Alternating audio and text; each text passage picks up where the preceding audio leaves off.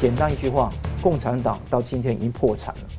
他是用欺骗的方式，他是用管控的方式，用封锁的方式来维持表面上的和谐，但实际上千疮百孔，等待爆发。他的发言将台湾安全跟国际的关切连接在一起，将台湾安全跟民主价值连接在一起，甚至说：“哎，我要偷你公司的秘密，你不给。”你就是间谍，因为你掌握跟国家安全相关的资料，也就是间谍。中国人民有包青天的需求，中国共产党失败，没有给中国人民一个包青天。然后呢，害怕至极，反省尼克森跟基辛基辛格这么多年以来，美国对中国的错误政策，这个才能够改变整个世界的和平跟秩序。新闻大破解，回答新闻。大家好，大家看到的是中国大陆的经济啊断崖式的下坠，那人民币呢汇率大跌，中共也把外资逼到不愿意再回头，而接连的暴雷呢会演变为习近平或中共整体的权力危机吗？水灾呢是超大的人祸，为何看不到要求国家赔偿跟真相的调查？维权律师高志胜被失踪满六年了，全球来自营救呢？但是中共越加的清零律师的功能，这同时清零掉的是哪些东西呢？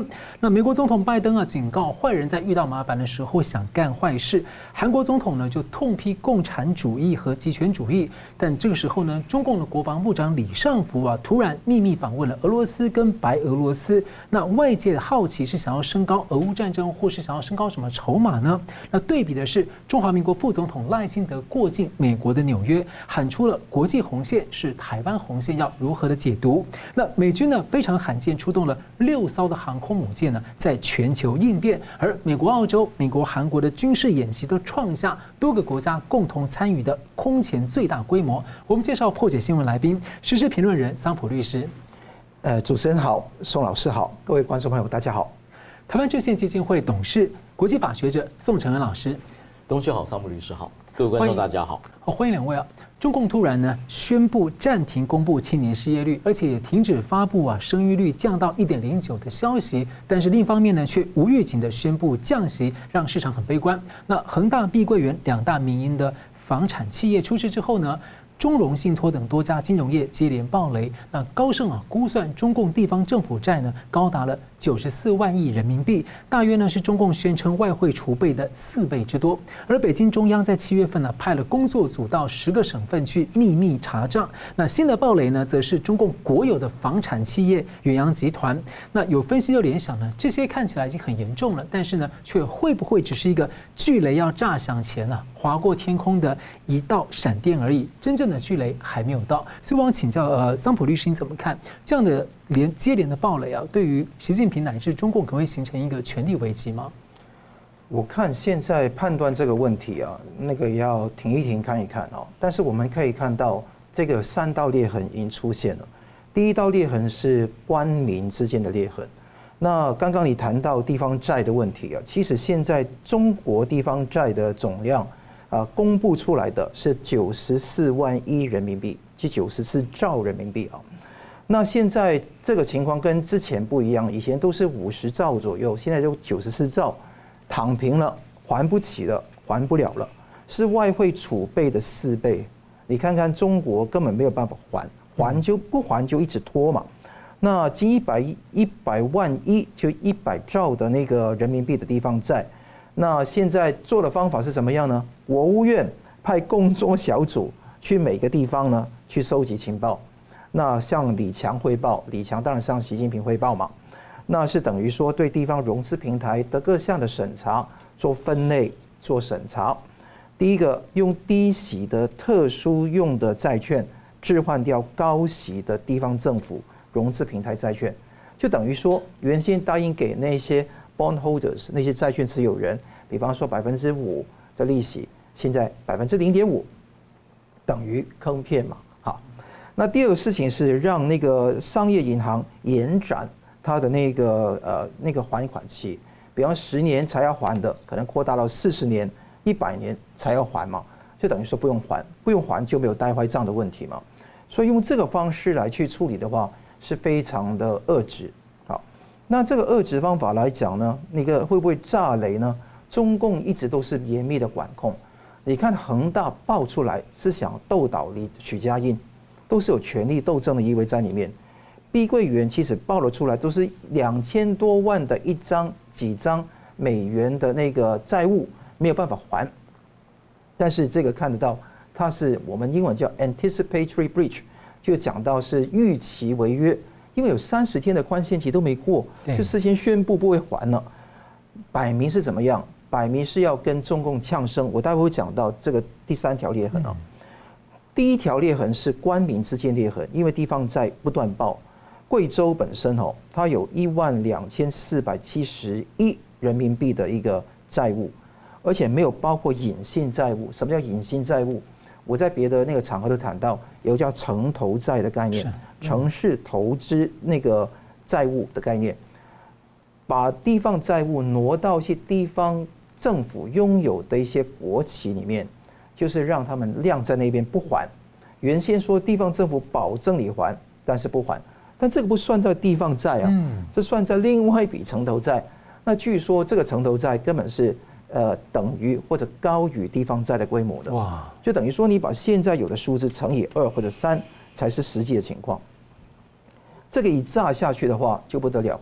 呃，刚刚讲到那个呃，我们待会讲到中融信托的问题啊。但你看到这么大的情况，你光一个贵州省，它的财政收入的七倍，就它的债务的的它公布地方债总量，那十四倍就乘以二之后的那个总量啊。所以你看到怎么样？每个地方就收刮民脂民膏，乱收费、乱收税，那这个情况在各地会出现。所以每一个人不做生意就好嘛，不做生意就不给你刮了嘛。躺平就回到乡下去，所以你看到公布是二十一点三趴，这是七月的青年失业率，十八到二十四岁的失业率，实际上远高于此数，因为很多都回乡了。如果一统计下来，可能一半的青年人都没工作，而且这个也引起国际的关注，国际几个大的媒体，Bloomberg、CNN 都在那边报道有关的消息了，所以官民之间的问题出现。第二个是是中央跟地方之间的矛盾，那地方政府刚刚讲到用这个地方来向内逼宫，不但是碧桂园要逼宫，中融信托要逼宫。中融信托它暴雷的停兑的资金有三千五百亿，受托管理资产六千两百九十三亿左右，就等于过半的资产都已经暴雷了。那这个情况，他要为什么要事先通统出来，自己统出来，就要中共来，中共中央来救自己嘛？那你捅出来，你要么救，要么就让我亮到好像恒大一样一起死，就是玉石俱焚。你要么救我，给钱给我，或者帮我去做任何的债务重整，否则的话，其他都免谈。等于苦了是那些所谓投资者。美国有我们上次节目讲到多少的美国的资金、养老基金都投资到 passive investment，被动投资到这一些债券里面去，其实都是自掘坟墓了。如果这个地方没有改善的话，其实全球都会一体会出现问题。房地产它因为高杠杆，那之后它还不起，联动到银行体系都都出现问题，都会出现一个大问题。所以地方政府要逼供，看中共中央要不要救助。而中共中央的方法只是说债务重整工作组其实是还不积极。简单一句话，共产党到今天已经破产了，已经破产了，它只是捂着。那第三个矛盾当然是官员之间的矛盾。辽宁大连哦，他警察发不出工资哦，他在八月要七月三十一号要发的工资，八月十五号才能够付，答应付哈。我现在就不知道他付了没有了。所以你一个忠诚不绝对，绝对不忠诚，就看到那个负心不绝对，负心就不忠诚啊。那这个情况就会严重，加上中俄结盟跟美国疏远。那中国提供给俄罗斯资金、科技与西方为敌，大国复兴幻梦又一起跟俄罗斯一边倒，结果是非常糟糕。好，在这个情况下，刚刚讲到的中融信托也好，刚刚讲到的远洋集团控股有限有限公司也好，因为它有两个大股东，中国人寿跟大家人寿都在后面操控着。但是你看得到，它要延展它的情况，两千零九十四万美金付不了，少数目，但是这个后面隐藏的东西更大。他的财务总监严明女士坠楼身亡嘛，所以这个情况只是一个一个炸。上个礼拜我们讲到李嘉诚，嗯，好像未卜先知一样，就是七折来建收香港的房产，房产。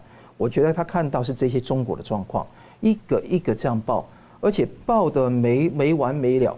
最近看得到最新新闻，A 股出事了，对，大量的那个呃，大量的叫做资金基金公司啊，那个叫对冲基金公司抛售在中国的 A 股，六成的总量通通抛出去，所以这个情况你看到是大家一起把中国倒掉，所以这个情况是怎么办？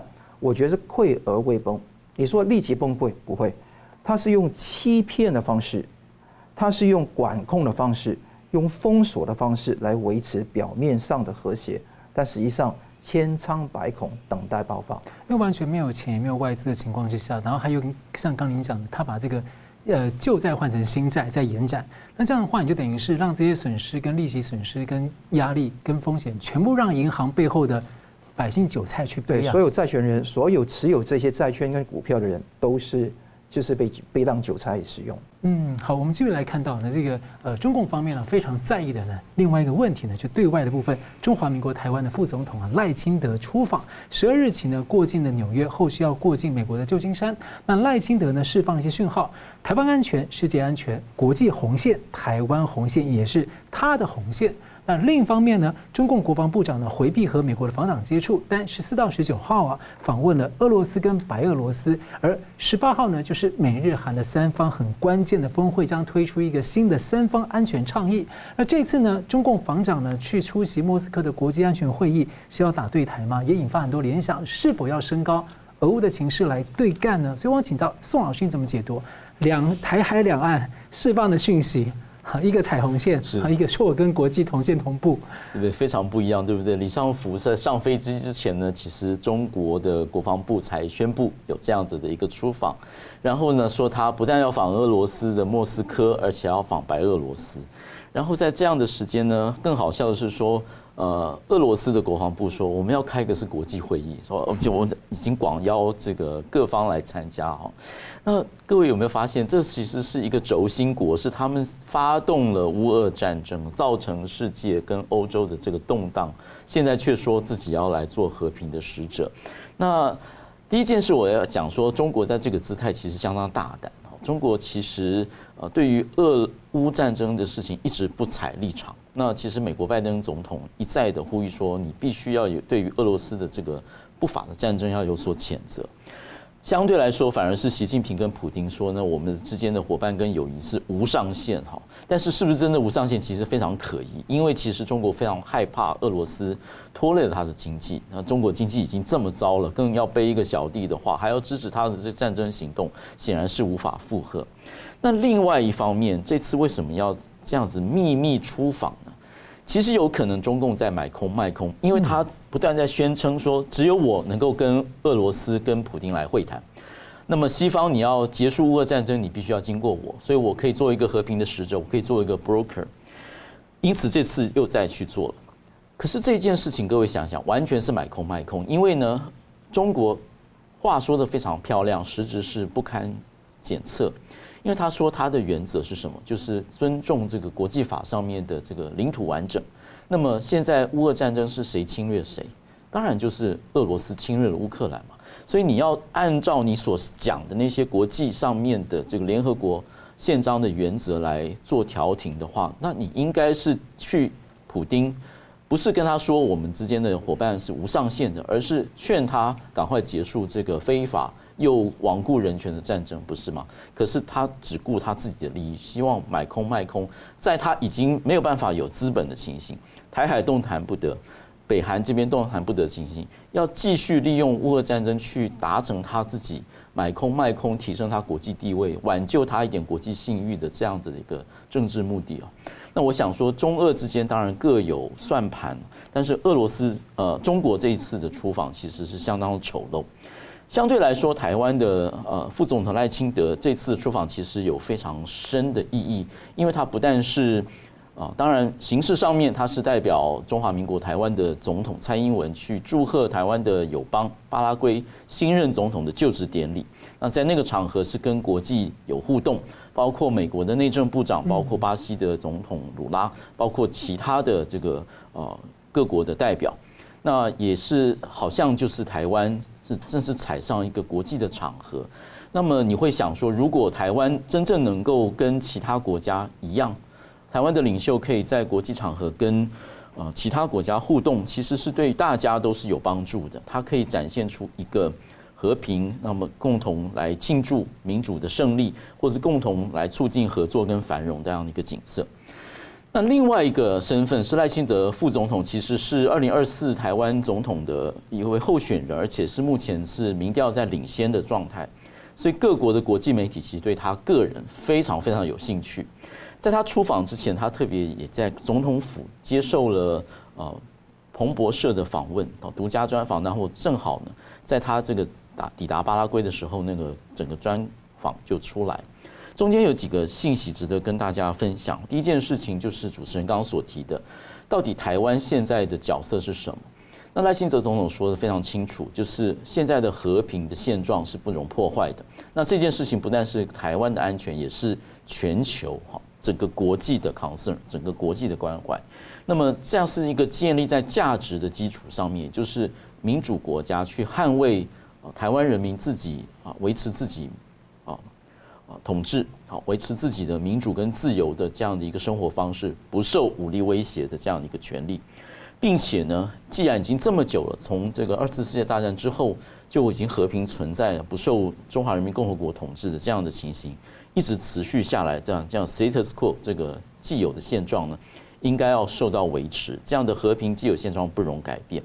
那另外就是赖清德副总统他说的非常清楚，别人对他多所质疑，说你会不会啊，台湾人民想不想要宣布独立，或者说你有没有这个？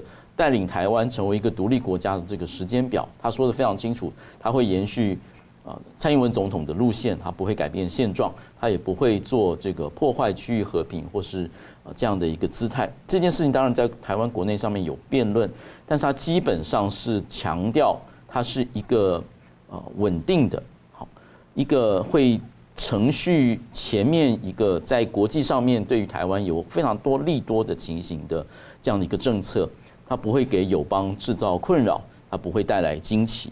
那么在这样的情形，我们理解他强调他自己是一个稳定的，而且是一个非常稳的手啊，steady 的，能够提供一个领导的角色。他会持续过去的这个政策，所以对国际的讯讯息是说，台湾这边不会挑衅，台湾这边不会改变现状。那么希望国际来帮助台湾，去确保台湾自己。独立于中华人民共和国统治，能够自己有自己的民主的这样的一个生活方式。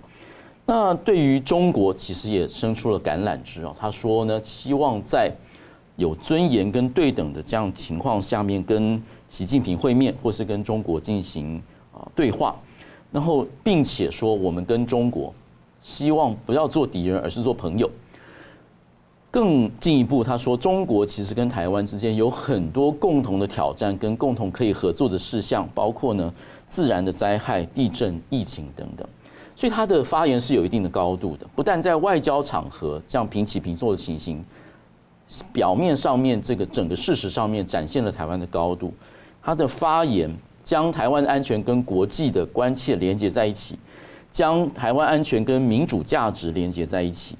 将他个人的这个稳定，好以及提供领导力，把它放进来，并且对于中国来说伸出友谊之手，强调双方可以合作的事项。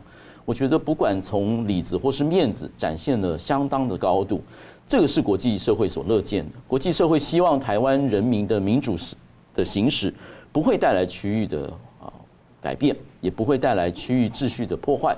那么，在这样的情形之下，对于国际所散发的讯息是非常清楚的，就台湾是一个稳定、友好、进步的力量。而赖清德他说，其实他自己以他的政党应该是准备好了，准备去迎接这样未来的这样新的角色。很有意思，他这一次这个出访前的麻生太郎来会见台湾各党派的这个总统候选人，然后接着呢，彭博专访，然后他出去一路上他所释放的讯息很摆明，就是我把我的立场摊给你们看。非常清楚，我就跟你直球对决，然后你们有什么担心的，我就跟你讲清楚了。非常清楚，但是其中麻生太郎还有一件事情，就是决心。赖清德在彭博专访也说，我个人有决心要来维系台湾的安定、安全以及区域的稳定，所以他是说，我是有这个决心的，好，我是准备承接这个角色。嗯，是感谢。我们休息一下，马上回来。欢迎回到新闻大破解。外资持续的奔逃，甚至连中资自己都要逃到国外去了。那中共呢，先前提出了民营经济三十五条啊，希望留住这个民营经济。但是呢，中港股市跟外资的反应都冷淡，都是继续持续的往下挫。国务院呢，十三号在推出了所谓的。优化外商投资二十四条措施，而另一方面呢，中共在炒作的是全民要抓间谍，又强制外国企业员工要学习所谓的习近平思想，还逼迫民营企业，例如船运公司啊，要设立共产党的支部。这些看起来就是很不同的做法。从二十大前后一一路以来，好像有点左右互搏的感觉哦。所以我想请问一下，桑普你怎么看这样的现象？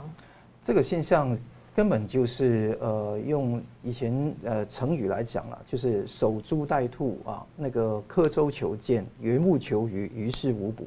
所以我觉得现在中国共产党是做很多事情，他明知道一事无成也要做，那骗得了我们吗？骗不了。他知道骗不了我们，也在做。为什么？他要维持住自己的颜面，尤其不要让。军心民心有动荡，其实怕的也是上一集讲到，可能有权力方面的一些制衡、斗争的问题，那他也怕。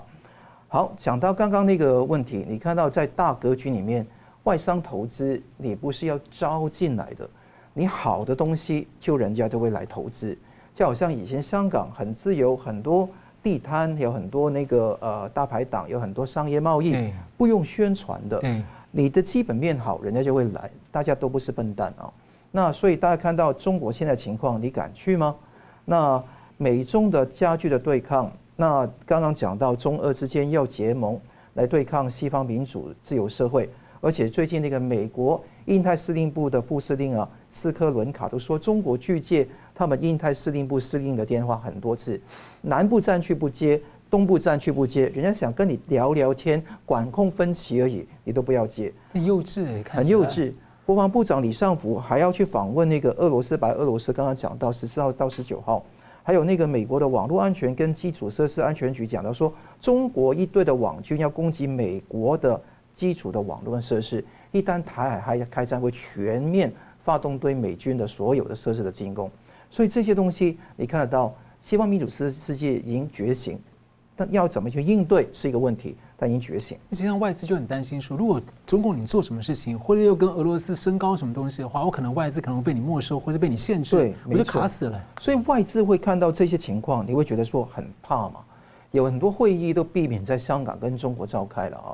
那再更重要的是说，你要逼人家的学习习思想，那拜托了，你你学这种东西的话，都是宣传而已嘛。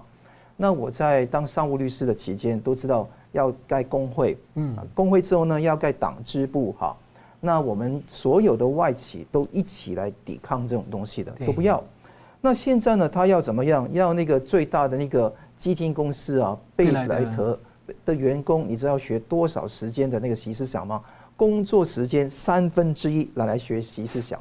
换言之，你五天工作里面有一天半都在学习习习思想，怎么学习？要考核的，而且他要那个参加活动课程，读四本习近平的书，强制性参加交论文啊，要交出论文才可以过关哈。哇，那这个地方你看得到都是做样子嘛，都要天下文章一大抄，就抄抄抄嘛。但你看得到这个做法是大家都在心里面笑嘛。第二个事情是航运出了大问题，大批的货船都不到中国去。我呃上一次节目讲到。中国的 FDI 从二零二二年的第一季一千亿掉到今年的第一季的四十九亿，跌幅超过九十五趴，不是九点五趴，是九十五趴。那这个情况，你航运更加大大问题了。那你浙江海运的船主发布一个海运海事图，内贸的货运持续的低迷，很多内贸去长江的商船，他们改装成为一个。叫做外贸的商船想接货都没有办法接，而且没有改装，剩下来都都没有生生意，所以等于说内需乏力，而且要改装也没有用。你会看得到，呃，塞在港口的数量很多，福建宁德一百艘，浙江舟山六十艘，呃，一百艘，还浙浙江的象山六十艘，而且很多都是因为省成本啊，对，雇两个人看火烧连环船哇。那所以这个看得到根本是没有办法顾下去了，航运出现问题，而且要推动民营船东设立党支部，就支部建在船上，不是建在连上啊。所以他共产党用这个方式要外企跟民营企业设立党支部来强化什么样？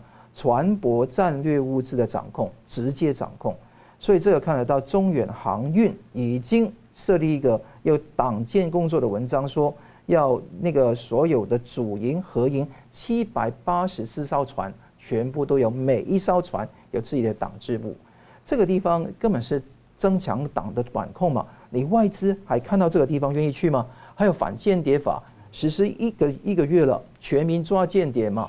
但这个地方是吓跑外资一个非常重要的一个稻草啊，要号召，而且是八月一号哦，号召全民举报间谍，有功有赏。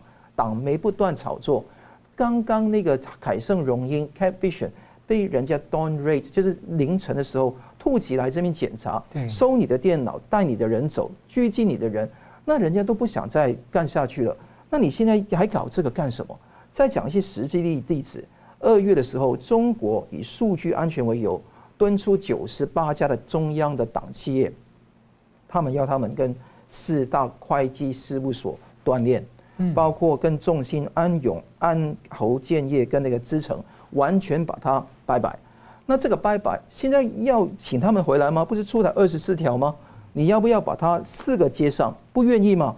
再说国企中金公司的子公司停止用那个商业咨询公司凯盛荣英，你要不要把 Capvision 凯盛荣英请回来呢？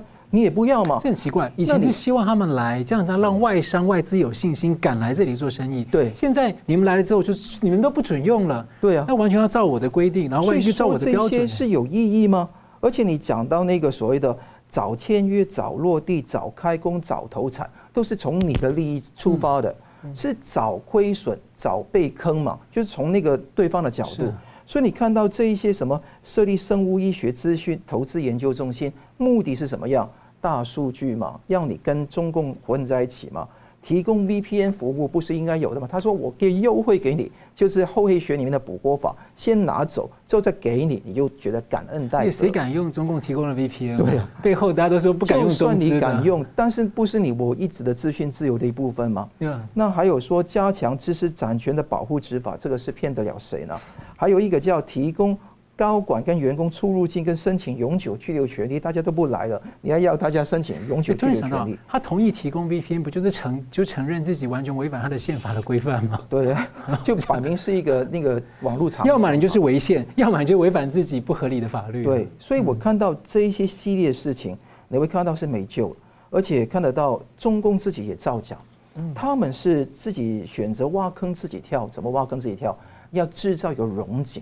他们就搞了一个叫做 ETF，那台湾很熟悉，搞玩股票非常熟悉，叫境外的交易基金。他们投资中国那个蓝筹股的上海跟深圳沪深三百的那股份。那这个地方呢，它出现一个巨额的资金，四十四亿呃美金。那这个这个地方呢，就等于说突然之间党国把钱捅出去，变成外资捅回来，说哎，外资进中国了，其实都是自己的钱来这一边耍弄嘛。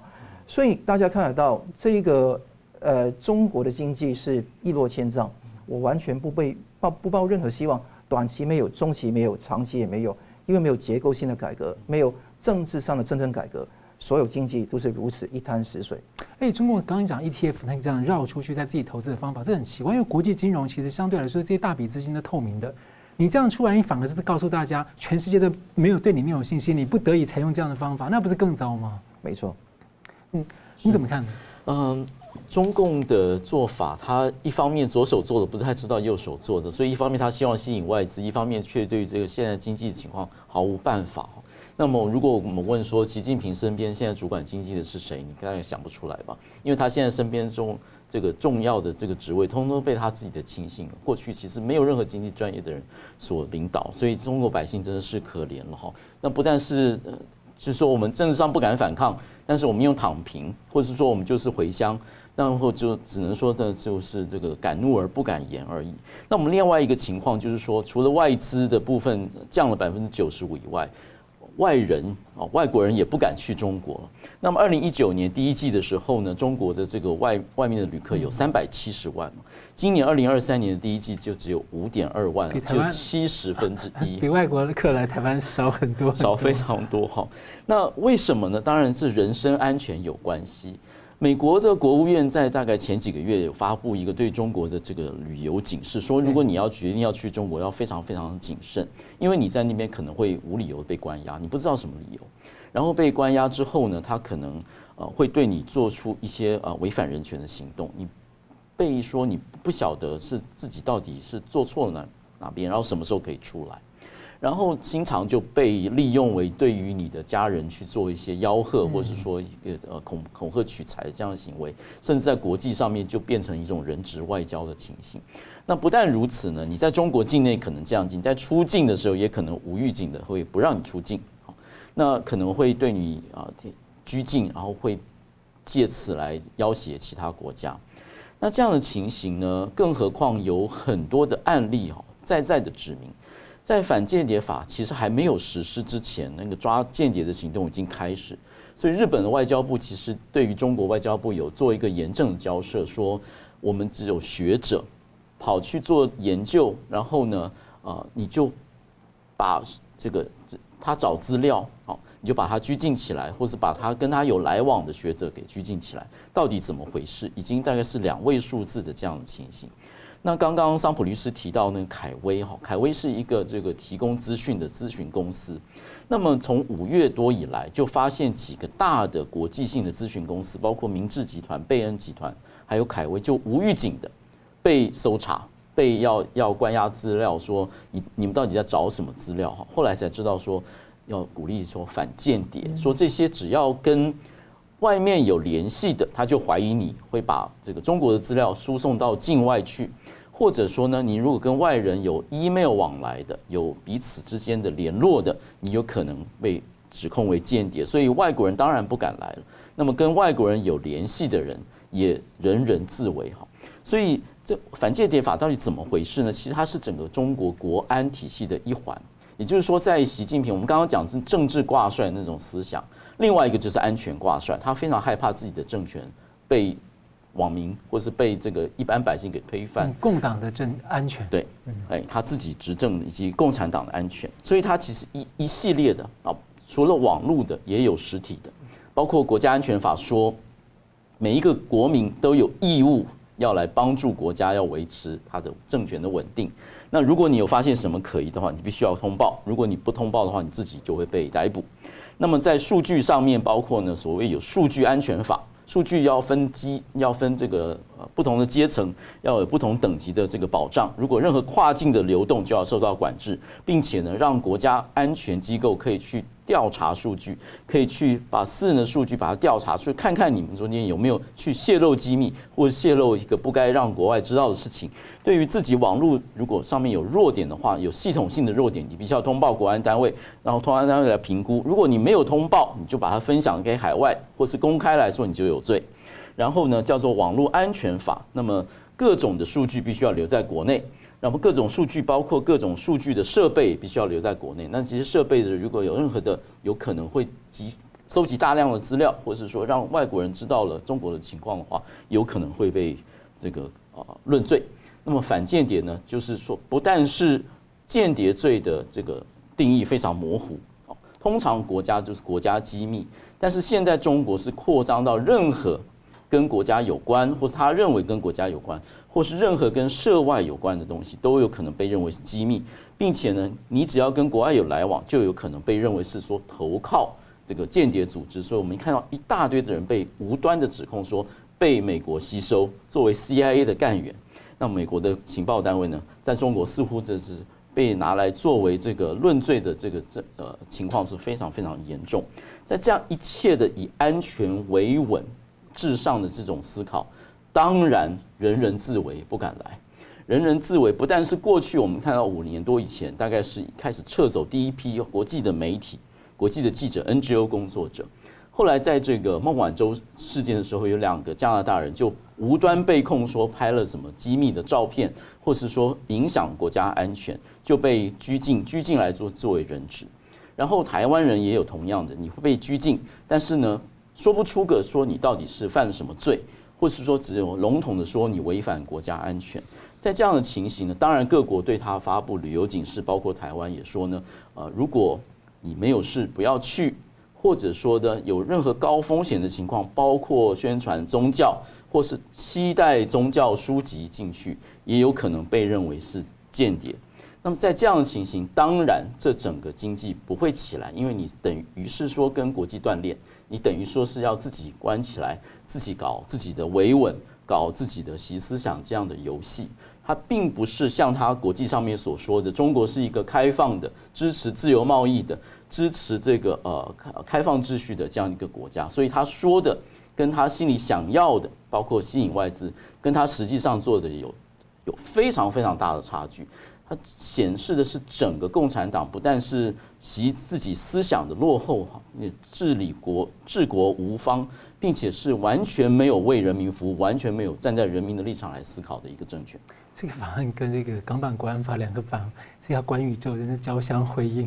但我觉得那很多名词它都要重新定义、重新解释，连间谍都是无限上纲了。有无限上纲，你不知道，你呃最大的恐吓就是你不知道，不确定性才能够让你最害怕。对，而且他现在把很多资讯都给关闭起来，就是资讯黑箱嘛。以前你。定他的资料，现在根本从海外无法登录进去。在这种情况之下，以前的资料都公开的，我现在可能透过里面去拿到那个资料，他可能就说：“哦，你偷到国家机密。”以前我们会说啊，上有对策，下有政策啊，上有政策，下有对策，我们大概知道他红线在哪，我们不要踩就好。现在是你完全不知道红线在哪里，完全是他说了算。嗯，是。感谢我们休息一下，马上回来。欢迎回到新大破解。看到港版国安法呢，看到中共新版的反间谍法，很还有看到中共很多对法律的解释，大家都会觉得说，哎。中国还有律师这个行业吗？中国律师要怎么做下去？这是很多人的大灾问跟觉得很困难的事情啊。中共在两千零一年呢加入世界贸易组织呢，做出了很多的承诺。那外资也加速进入，那也带来一些外国的律师事务所合作，并且呢，中共也配合国外呢，呃，参考外国的法律，制定了制定了一些看起来相对先进的商事法啊。当然怎么用？呃，关键就是律师了。那一九九九年当时呢，法轮功学院的四二五上访和平上访呢。震惊了国际，那民间当时也陆续的涌现了，逐渐涌现了很多年的这种上访啊、维权运动啊，那当时就出现一个名词叫维权律师。在这样的一个夹缝当中啊，中共要对国际的一个表现的那种承诺，要外资来，但是呢，一方面打压，在这样的夹缝当中呢，律师们去努力推进，希望改变中国呢，能够成为一个有法治的国家。那一度呢，也是外媒追踪的焦点呢，对中国有所期待。而当时的领军人物。中国良心高志胜律师呢，被迫害打压长达十年之后，二零一七年八月十三号呢，又被消失了六年，到现在是生死下落都不明。全球很多的国家跟民众都在持续的声援，要求习近平放人。那二零一五年呢，还发生了七月九号的对维权律师的两百多个人的大抓捕事件呢。那接着我们看到最近的河北。北京的大水灾，还有二零二一年的郑州水灾，都有很严重的无预警的泄洪的严重人祸，生命跟财产损失呢是难以计数。但是呢，这么严重，我们却看不到有任何的百姓出来说要国家赔偿，看不到真相调查，也看不到任何有什么律师啊。那中共最近又禁止公司海外上市的报告书来披露负面的中国的政策风险，香港交易所也跟进了。呃，中共对律师的这种角色的清零跟压缩啊，已经。无限上纲跟蔓延到商务要赚钱各个领域，所以我想要请问两位，这个律师的功能被压缩到几乎到清零的情况之下，您觉得这个意味着什么？我们先请桑普。嗯，我觉得答案都在你的那个问题里面啊。那可以肯定是这个律师这个行业是介乎于政府跟人民之间社会一个非常重要的骨干。小则是一个专业领域，你好好做好你专业本能的事，法律要好好顾好。另外一方面，你心有余力多做一些公民社会的一个活动，我觉得是律师本来的重功能功能。它既有商务律师可以协助商业遵守法治，也有诉讼律师在法庭上面唇枪唇枪舌剑，是可以去帮助他们维护他们的权利。那你看得到，在中国这一个根本没有法治、没有真正的文明、没有真正的民主自由的国家，当律师去干什么呢？其实我觉得也是跟圣经很有关系哦。就讲真话，行公义，好怜悯，与上帝同行，这个就是高志胜他所做的事情。做这个事情，并不是在于说要解脱某一个人的那个哎，帮你维护你的那个法律权利这么简单一个事。表面上是如此，实际上是知其不可而为之。那待会我读一段给你听，就他的声声音是这样的意思。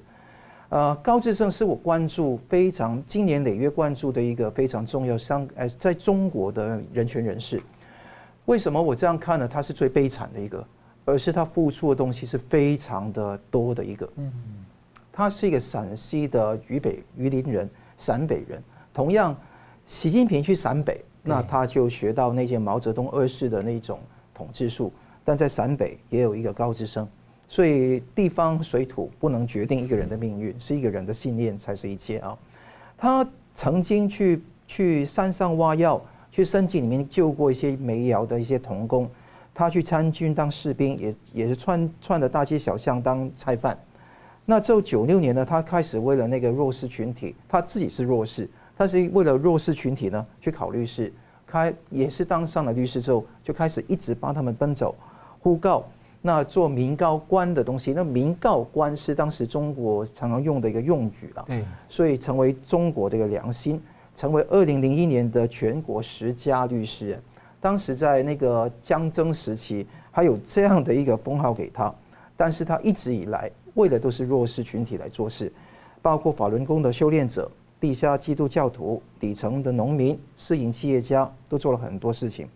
零四年底开始多次的上书，要求改变那个法轮功的那个现在的问题，那也要这个希望上书，希望获得一些呃诶那个当局的回应。也参与到活活在的一个调查，所以他是非常用心的。即便他不是法轮功的学员，但是为了人权做了很多有意思有意的事情。当时的加拿大的亚太司的司长叫 David k u g e r 讲了一句话，他说高志胜是曼德拉跟甘地的混合体，就基本上他是一个异人啊，如果用基督教的用语来说，那他在。呃，零五年之后成为基督徒，也是要求公宣布退出共产党，他自己就退党了。好，那零六年的时候写了一篇叫《神与我们并肩作战》，这是非常感动，大家可以网上拉出来看。零六年的八月被吊销执照，秘密绑架。当时我写了一篇文章在《开放杂志》，叫《黑帮、黑头套、黑监狱》。那当时候就是用极。极严酷的那个酷刑，我也不方便在这边讲，因为是非常严酷的酷刑，来对他施以非常重的刑罚啊。那连续酷刑，天天这样酷刑他四个月，那之后到零六年十二月十十二月的时候，被判煽动颠覆政权三年，缓刑五年，以为缓刑五年没事，比坐牢还惨。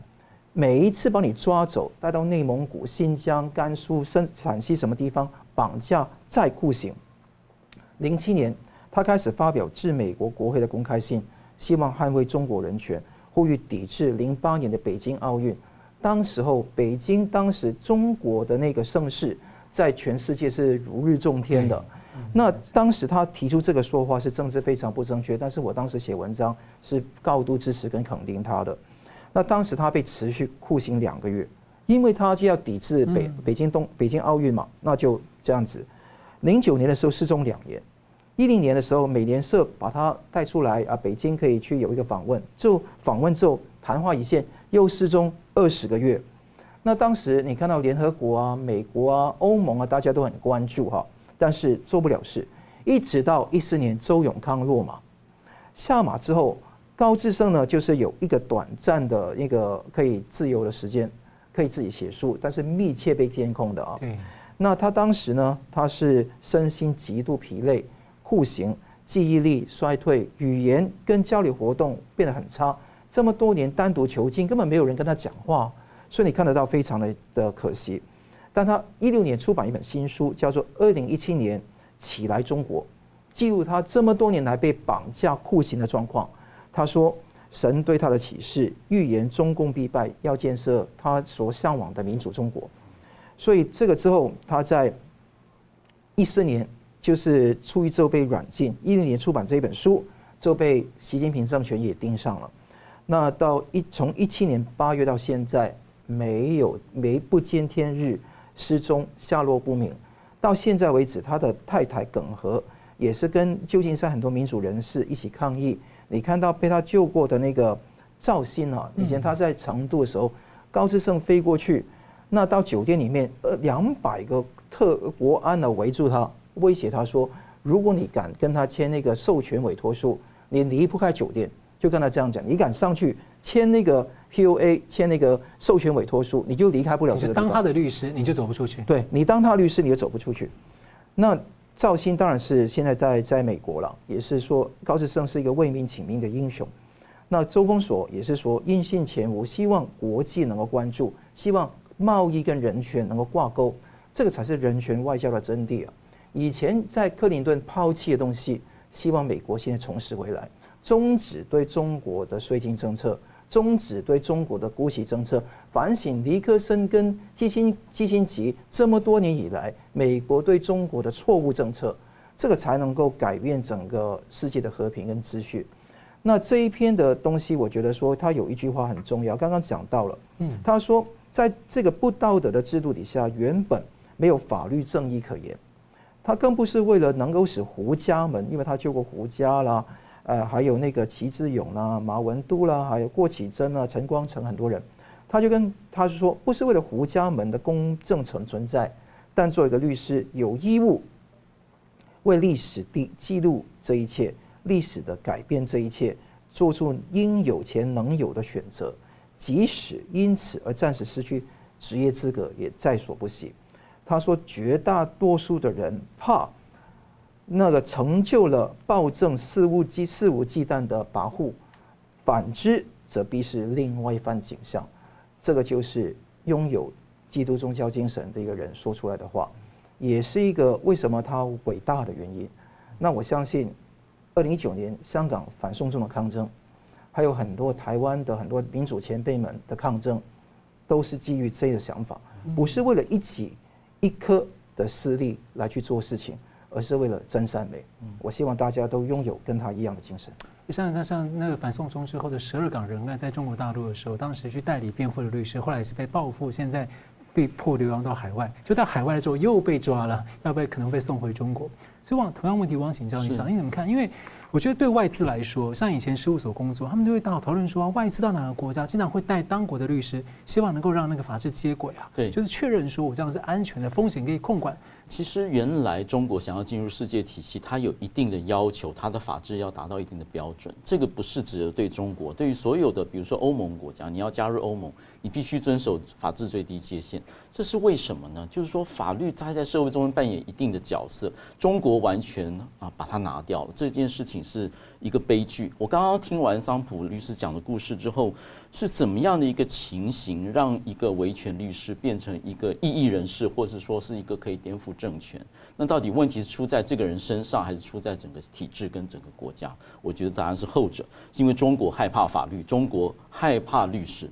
那这样情形怎么讲呢？第一个，中国其实知道自己该做什么，法律其实是一个对权力说话的，也就是说，我们说你要 speak right to the might。如果你有理，你可以行遍天下；如果你不会被这个欺压，哦，那么谁帮助你申请正义？第一个国家要设计机构，所以中国人民有正义观的，包青天就是当平民百姓、草民、借民没有办法伸冤的时候，总有一个可以敲锣的，总有一个人会出来主张正义。虽然那个是包青天，虽然他可以掌握生杀大权，或者说他其实是一个父母官，那么如果国家没有包青天，谁来帮你争取权利？你就需要某些协助，那么需要法律专业的协助，需要高志胜律师这样子一个见义勇为、有呃悲天悯人的基督精神的这样的一个服务，来提供给一般的平民来对抗国家。那么不幸的是，律师就站在这个最前线，他必须要帮助人民，让他们的理公理可以得到伸张，即使在最黑暗的角落，即使在国家权力。对他无所不透、不用其极的打压，甚至危害他的人身安全的时候，他也要站起来说话。照理说，律师应该是的精神。照理说，律师应该是帮助国家实现他的宪政跟法治一个最好的一个事情，绝对是这样，不需要走到这样。中国不需要害怕法律，中国应该保护自己的国民，让他有受到法律的保护。中国应该建立他的法律制度，可是中国完全反其道而行。中国的其实并没有司法制度，它其实并没有独立的法院。通常要你要做一个公正审判者，你必须啊不偏不倚，你不会偏向哪一边，让有道理的人可以把理路说出来，而不会因为权力的威吓你就判他输，你不会永远判政府赢。那他必须是一个天平。中国没有司法独立，中国的法院通通都是政府在管的，共产党的党委管的。中国也没有所谓三权分立，它的立法机关跟行政机关是一起，它其实没有独立法。而且高层高层高层说直接喊。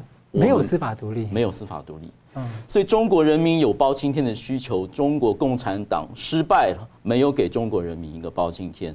然后呢，害怕至极，让那些民间透过专业力量，透过我他他手上有什么？他没有钱，没有权力，没有军队，他只有一个就是道理跟人民的冤情。谁来帮这些受欺压的人说话？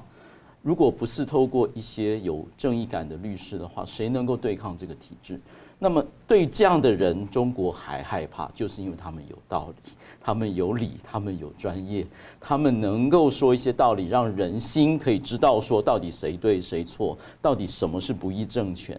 那么因此，中国不但害怕法律，也打压律师。所以我我认为中国是一个中共是一个极度畏缩、极度害怕的政权，它的外表。呃，非常的严厉，可是他其实是害怕，他其实是站没有办法站在真理的面前，所以他只穷到手上只有钱跟权力，他只有暴力来去威胁人民。那呃，我们都希望说中国能够建立法治，法治的精神必须是不是只有人民守法，政府也要守法。如果你只是要求人民守法，而且法治的边境是啊没有界限的。法治是重要，是说你我之间，或是人跟人之间，人跟国家之间，我们行为的边界在哪里？好，那么任何的关系，好，父母的、商务的、哦，租赁的各种的买卖关系，其实都有一定的界限。然后中间有冤屈的时候，有一个机制能够解决彼此的冤屈。那么因此呢，法律必须要有明确性。它必须要把人跟人之间彼此行为的疆界画出来，而不是可以任意解释、任意曲解，或是说到了事情发生了再再加以解释。它必须有先颁布的一还有要明确性。那我们刚刚上一节讲到反间谍间谍法，就是完全的违背这些原则，它变成毫无边界，完全的解释权变成这个国家来啊行使。那另外就是说，法律不是用来对付人民的。国家也要守法。你如果有一旦的法律的这个界定，国家的权力的行使也要受到界限，也要受到约束。那么，不但是这个国家的守法是可以到法院去解决，而不是要靠政治力量，所谓肃贪，由习近平来扮演包青天的角色去打压贪官，并不是那样子做的，而是让有冤屈的人可以到公正的法院面前去主张权利，而那个法院必须不偏不倚，照着。哦，不不不依照权力审判，照着法律审判，然后律师来中间做协助，中间做这个法律的咨询，中间把这个法律障碍所解除，并且把理路能够说出来，这才是一个法治的社会。唯有这样子，中国不但自己内部的人权情况会改善，共产党也不用那么害怕人民，不用去大抓捕维权律师，他也自己也可以向国际说，我是一个法治的社会，然后外资来也有一定的程度的保障。也有一定程度可以去解决纷争，包括跟中国政府之间的纷争。没有这些，全部都是政治力所啊涵盖的情况，就变成说人为不臧，共产党一一党专政，然后中间包藏了多少的黑暗，跟多少的这个呃跟正义所不相容的情形。我们都希望中国可以走向一个比较现代的社会，其中法治是一个很重要的。很可惜，就是这些都是都是习近平所没有看到。习近平高唱法治，所所谓要建立依法治国的，但是各位如果仔细去看，他内部应该在讲的所谓是 govern by law，就是说人民要接受法治，政府要依照法律来统治。那至于法律解释权，其实还是独揽在政府的手上，它并不是一个去建立一个 justice。就是说，法律可以有一定的疆界，并且法律可以公正的执行，然后有独立的司法机构来执行。它并不是这样，它只是把法律看成一个工具。如果这个观念不改，如果他还是这么害怕的话，中国一直会没有办法走上一个现代的社会。我想追问一下桑普，因为我知道您在呃香港当律师的时候，还有就是说有时候到大陆去，早期的有些职业跟外商一起啊，还有在台湾有经验这样的一个对比，您觉得说今天已经走到说我连企业海外上市律师的相关的文件都不能去提到负面，那这样等于就是要律师违反律师法跟律师的守则跟基本的义务。这个东西的情况之下，我觉得看在外商眼里，因为他可能这会有后续的相关的法律责任等等的，您会觉得对看在外商眼里会。是一个怎么样？他会怎么理解这个事情？是不可能做生意吗？或是？我觉得那个现在在香港或者说在中国的律师哦，基本上是非常的难。一个是你要守一些规则，或者做或者不做一些事情，明明知道不对的，嗯，你还是要做，因为这个是法。你你律师就是维维护这个法律嘛，要么你就公民抗命，公民抗命你就丢饭碗嘛。那另外一个事情是，你要去做一些东西，是高度的法律风险很大。就比方说，你今天呃要去呃提议哈，那跟中国要开放那个有关的呃那个资料，可以那个数据可以到外面去，要提议都可能不行。那所以这个地方说你煽动颠覆国家政权啊，说你是违反港版国安法，那随意可以这样说你，甚至说哎我要偷你公司的秘密，你不给，你就是间谍。因为你掌握跟国家安全相关的资料，也就是间谍。嗯，所以这个情况，我觉得说人人自危，没有一个人是那个觉得可以幸免。这也是为什么每一个人都要抉择自己要不要在那个地方做那件事情。但我很佩服那些人，明知道有这么大风险，依然在那个地方希望耕出一片好田的那些人。我觉得那些人是很勇敢，而且我也知道留在香港的人。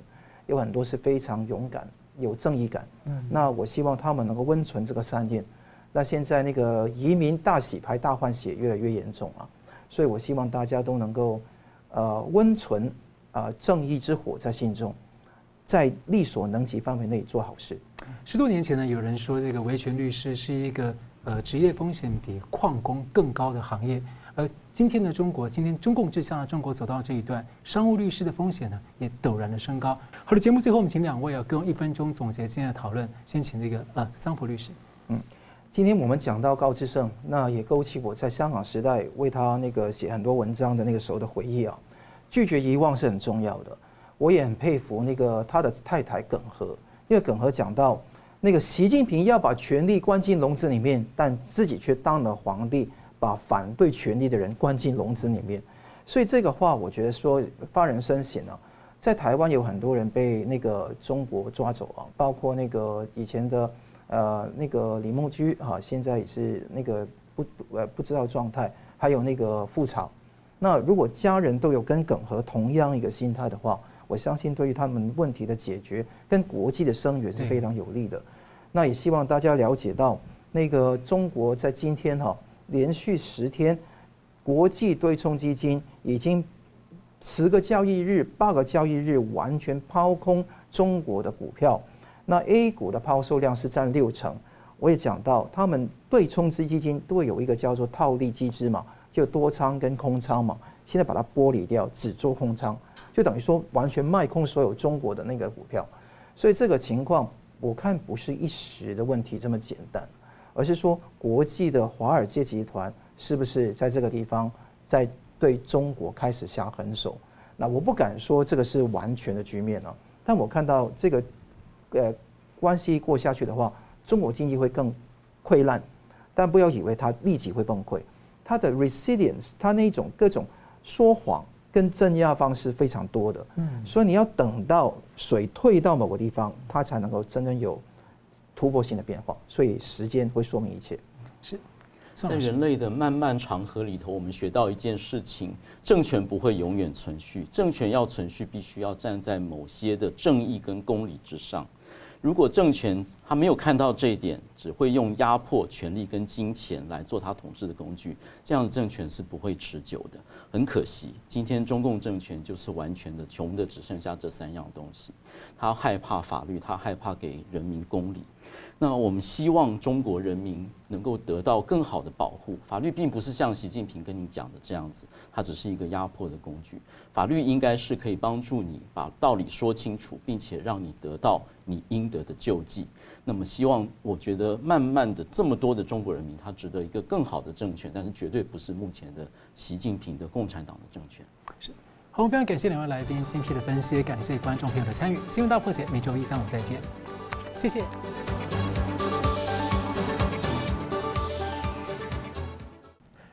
如果您喜欢我们的节目呢，请留言、按赞、订阅、分享，并开启小铃铛。那么，感谢各位呢长期对我们的支持。新闻大破解团队呢将持续为您制作更优质的节目。